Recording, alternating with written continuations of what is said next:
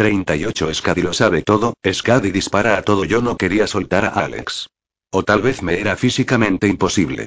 Dos criados Jotuns de Scadi tuvieron que despegarnos en sentido literal. Uno de ellos me subió a la fortaleza por una sinuosa escalera, con el cuerpo encorvado en la postura de un viejo con cojera. Comparado con el exterior, el palacio de Skadi parecía una sauna, aunque seguramente la temperatura del termostato no pasaba mucho de cero grados.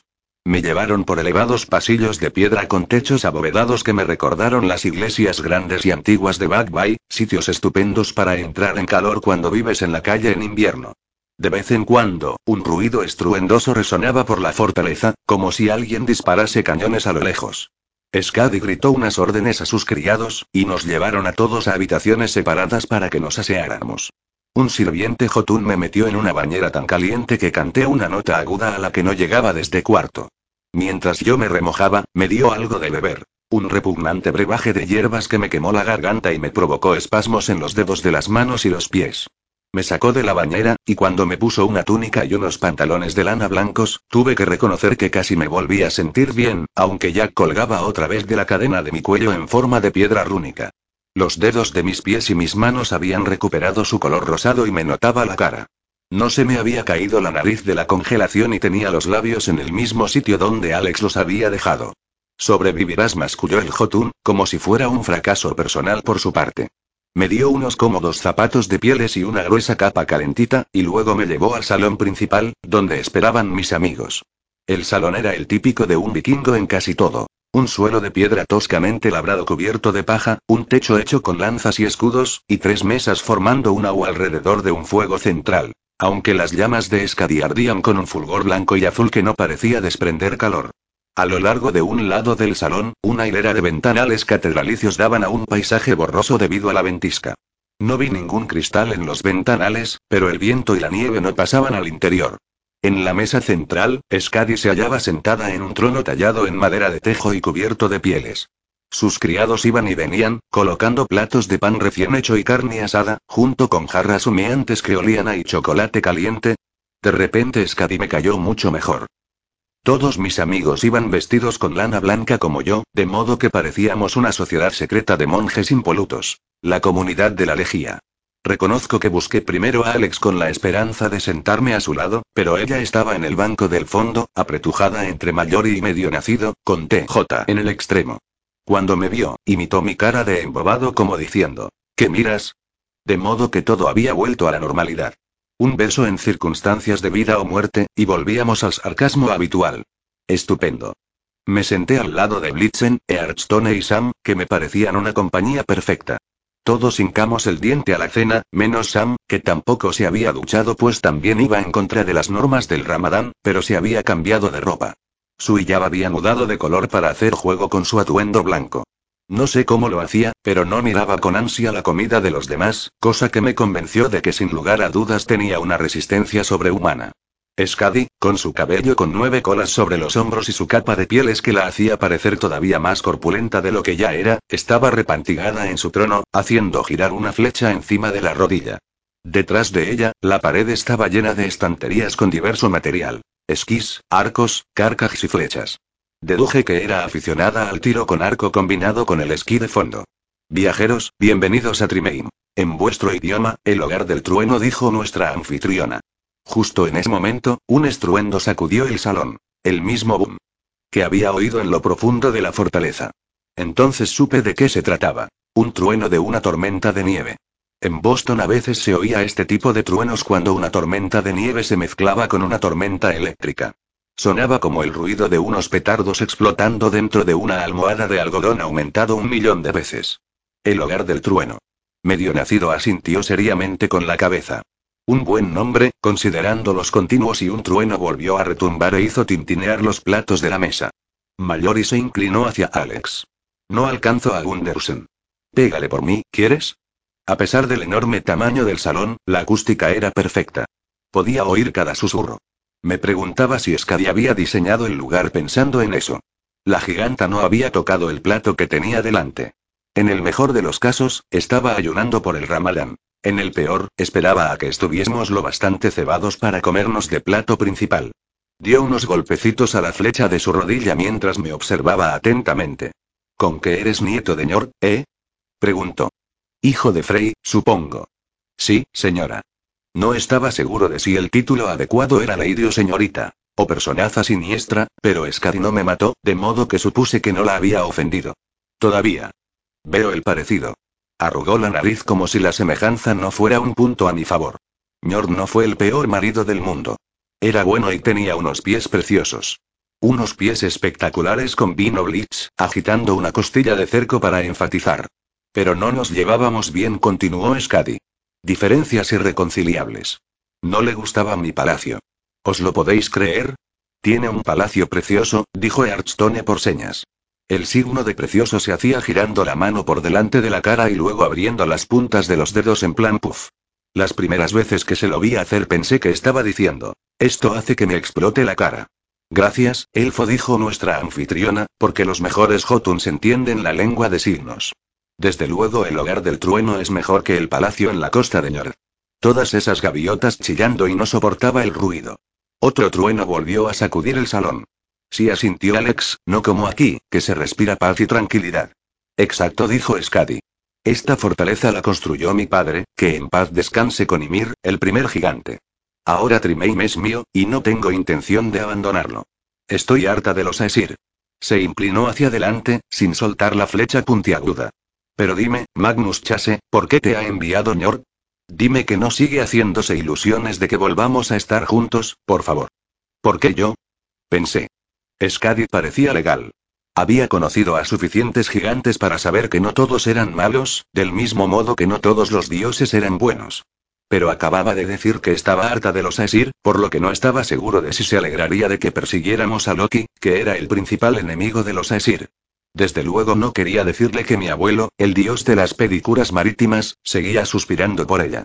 Por otra parte, mi instinto me decía que Skadi se percataría de cualquier mentira o omisión con la facilidad con que oía cualquier susurro en el salón.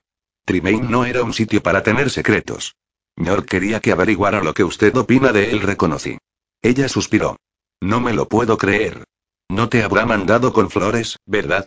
Le dije que dejara los ramos. No traigo flores, confirmé, y de repente me compadecí de todos los inocentes repartidores de Niflame que probablemente habían muerto a flechazos. Y los sentimientos de Ñord no son el principal motivo por el que estamos aquí. Hemos venido a detener a Loki. Todos los criados dejaron lo que estaban haciendo. Me miraron y a continuación miraron a su señora como si pensasen, vaya, esto va a ser interesante. Mis amigos me observaban con expresiones que oscilaban entre tú puedes. Blitzen, y por favor, no metas la pata como siempre, Alex. A Skadi le brillaban los ojos oscuros. Continúa. Loki está preparando su barco Naglfar para zarpar, dije.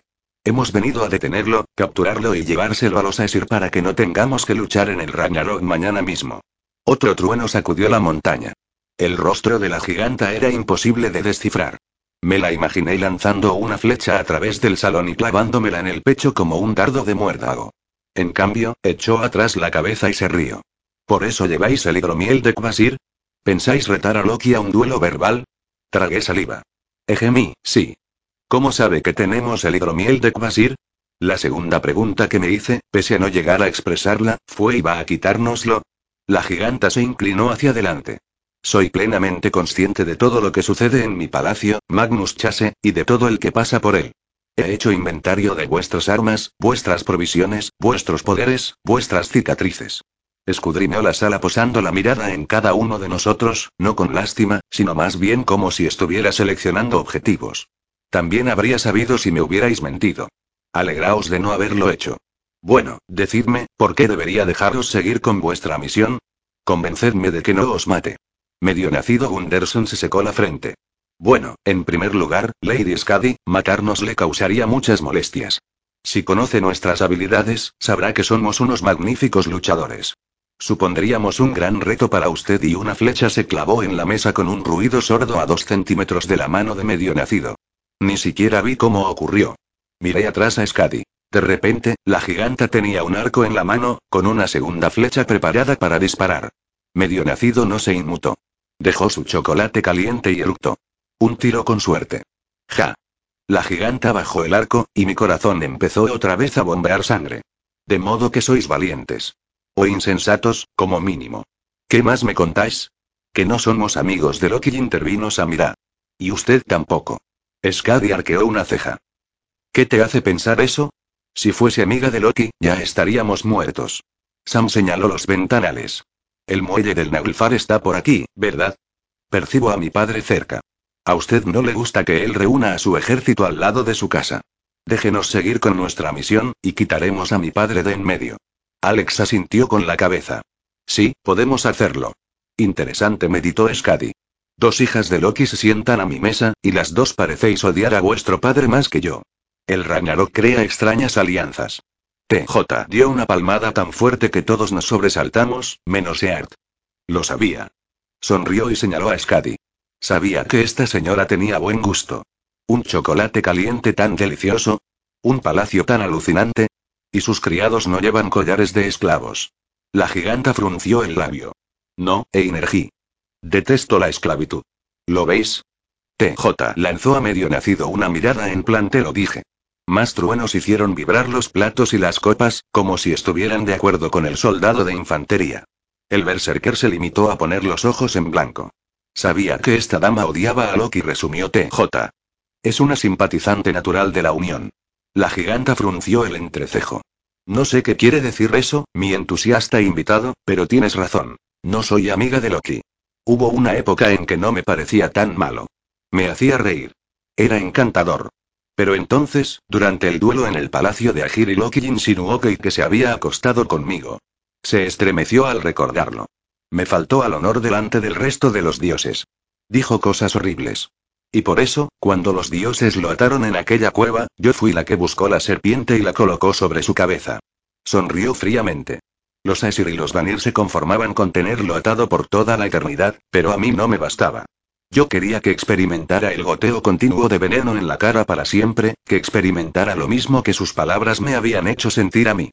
Decidí que no faltaría al honor a Skadi en un futuro inmediato. Vaya, señora Iblitz tiró de su túnica de lana. Era el único de nosotros que no parecía cómodo con su nueva ropa, probablemente porque el conjunto no le permitía llevarse a la cot. Parece que le dio a malvado lo que merecía. ¿Nos ayudará, entonces? Ella dejó su arco sobre la mesa. A ver si lo entiendo. Tú, Magnus Chase, piensas vencer a Loki, el elocuente maestro de los insultos, en un duelo verbal. Exacto. Parecía que esperase que yo elogiase mi destreza con adjetivos y demás, pero, sinceramente, esa respuesta escueta era lo único que se me ocurría. Bueno, dijo Skadi, menos mal que tenéis el hidromiel de Kvasir. Todos mis amigos asintieron con la cabeza. Muchas gracias, amigos. Además has hecho bien no bebiéndotelo aún continuó. Tenéis tan poca cantidad que es imposible saber cuánto durará su efecto. Deberías bebértelo por la mañana, justo antes de partir, para que tenga tiempo de hacerte efecto antes de enfrentarte a Loki. Entonces, ¿usted sabe dónde está? Pregunté. ¿Tan cerca se encuentra? No sabía si sentirme aliviado o petrificado. Escadia sintió con la cabeza. Más allá de mi montaña hay una bahía helada donde está amarrado el Naglfar. Para un gigante, está a pocas zancadas de distancia. ¿Y para un humano? preguntó Mallory. No importa, contestó ella. Os daré unos esquís cuando os vayáis. ¿Esquís? dijo Eart con gestos. Yo no quedo bien encima de unos esquís, murmuró Blitz. Skadi sonrió. No temas, Blitzen, hijo de Freya. Mis esquís te quedarán bien. Tendréis que llegar al barco mañana antes de mediodía. Para entonces, el hielo que bloquea la bahía se habrá derretido lo suficiente para que Loki llegue a alta mar. Si eso ocurre, nada podrá detener el Ragnarok. Mi mirada coincidió con la de Mallory a través del fuego de la chimenea. Su madre, Frid, había acertado. Cuando subiéramos al Naglfar, si es que llegábamos a hacerlo, habrían pasado 48 horas desde nuestra estancia en Flum. Si consigues subir a bordo del barco, dijo Skadi, tendrás que abrirte paso a través de legiones de gigantes y muertos vivientes. Intentarán matarte, por supuesto. Pero si logras enfrentarte cara a cara con Loki y desafiarlo, se sentirá moralmente obligado a aceptar tu reto. El combate se interrumpirá para el duelo verbal. Bueno, entonces está chupado, dijo Alex. Skadi la observó mientras su cabello como un látigo de nueve colas se deslizaba sobre sus hombros. Tienes un concepto interesante de chupado. Suponiendo que Magnus venza a Loki en el duelo y lo debilite lo suficiente para que lo capturéis y, ¿cómo lo encarcelaréis? Esto y dijo Mallory. Tenemos una cáscara de nuez. La giganta asintió con la cabeza. Eso está bien. Una cáscara de nuez podría servir. Entonces, si venzo a Loki en el duelo e intervine, y lo encerramos en la cáscara de nuez, etc., nos daremos la mano con la tripulación de Loki, todo el mundo. Se felicitará por el partido, y nos dejarán marchar, ¿no? Sky resopló. Ni hablar. El alto el fuego terminará en cuanto acabe el torneo. Entonces, de una forma u otra, la tripulación os matará. Vaya, pues, ¿por qué no viene con nosotros, Skadi? preguntó medio nacido. Nos vendría bien una arquera en el grupo. Ella se rió. Este me hace gracia. Sí, lástima que enseguida deja de hacerla, murmuró Mayori. La giganta se levantó.